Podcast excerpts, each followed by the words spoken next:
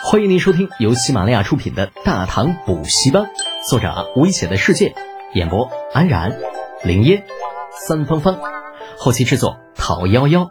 感谢订阅。第四百七十九集，来呀，相互伤害呀！上。王元德是真狠，作为一个世家公子，李浩只能说，人的性格是从出生那天便注定好的。跟后天受什么样的教育是无关的，这样的性格与家主注定是无缘的。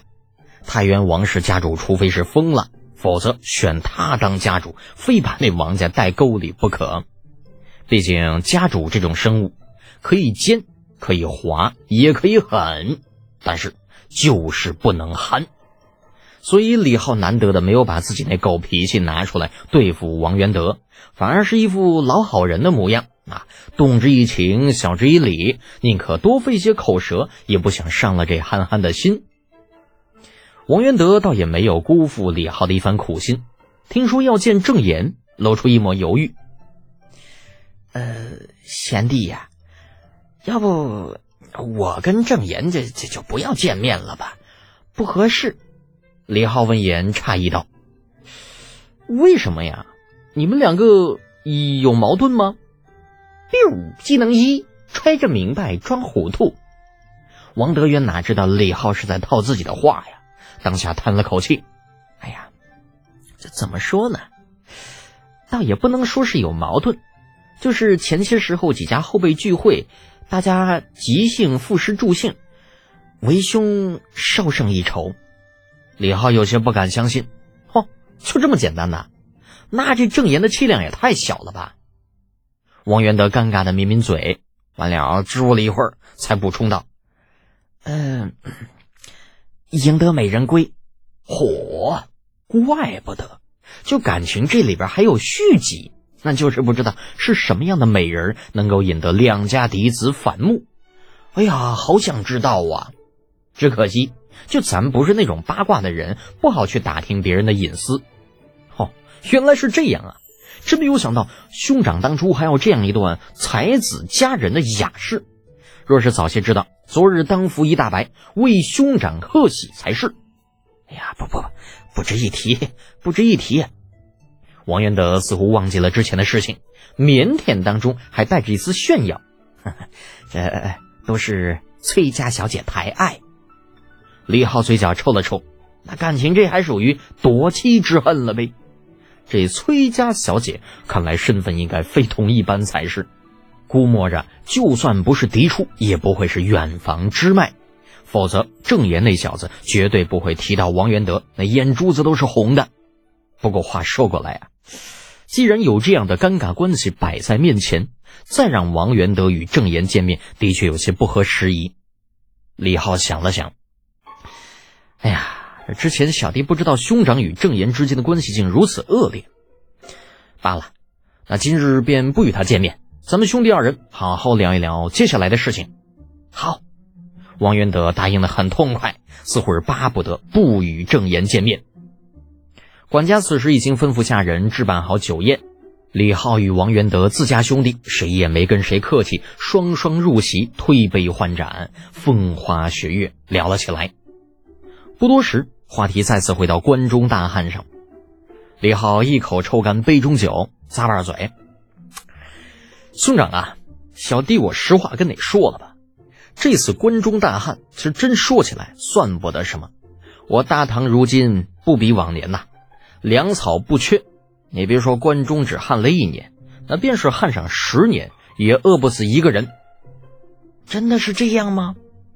王元德求助的目光望向了身后的管家，管家默不作声的点点头。自从去年江南改种了来自战城的三季稻，呃，虽然因为气候的关系，每年只能产两季，但真说起来，那也是比往年增加了三成的粮食产量。这三成的产量可不是指江南一地的三成，而是指整个大唐以往每年粮食的总产量。所以在民间近期甚至有“江南熟，天下足”的传言，这未必就没有道理。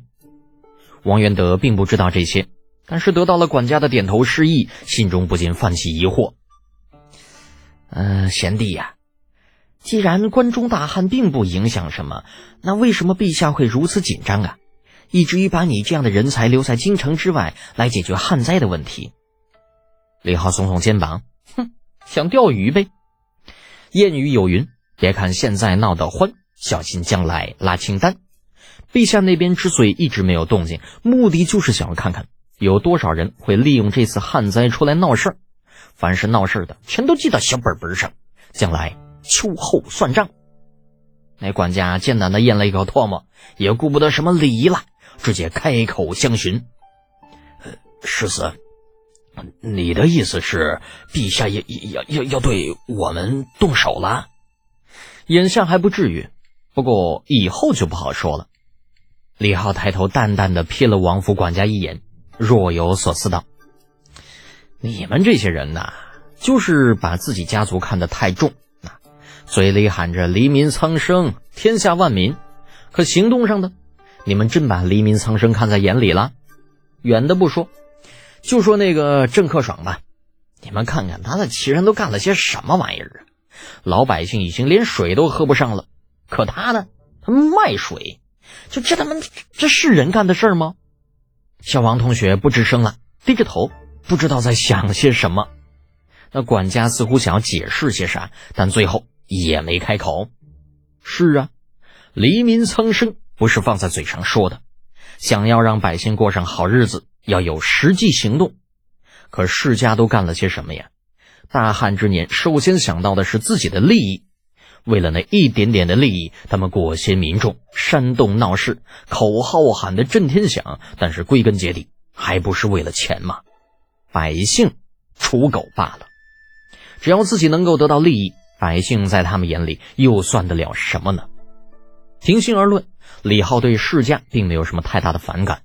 毕竟每个人都有追求更好生活的权利，世家追求更多的权利和利益，这也无可厚非。